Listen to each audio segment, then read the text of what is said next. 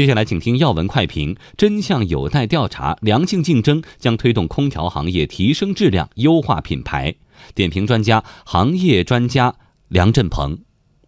格力空调举报竞争对手，这个在竞争策略上的确有打压竞争对手的嫌疑。但是呢，这种竞争因为它是实名公开举报，所以它没有什么不利于行业竞争。反而，空调行业如果说是在有据可查的情况下去举报竞争对手生产。销售不合格产品，对消费者来说当然是有利于消费者的，有利于行业空调整体品质的提升，也有利于政府相关部门收到线索后进行监督跟进。这个对行业的空气的净化是有好处的。空调行业的企业在发展的过程中，应该扎扎实实的立足于技术研发、产品创新、产品的工艺质量和可靠性水平的提升，这样才能够对得起消费者，对得起行业的发展。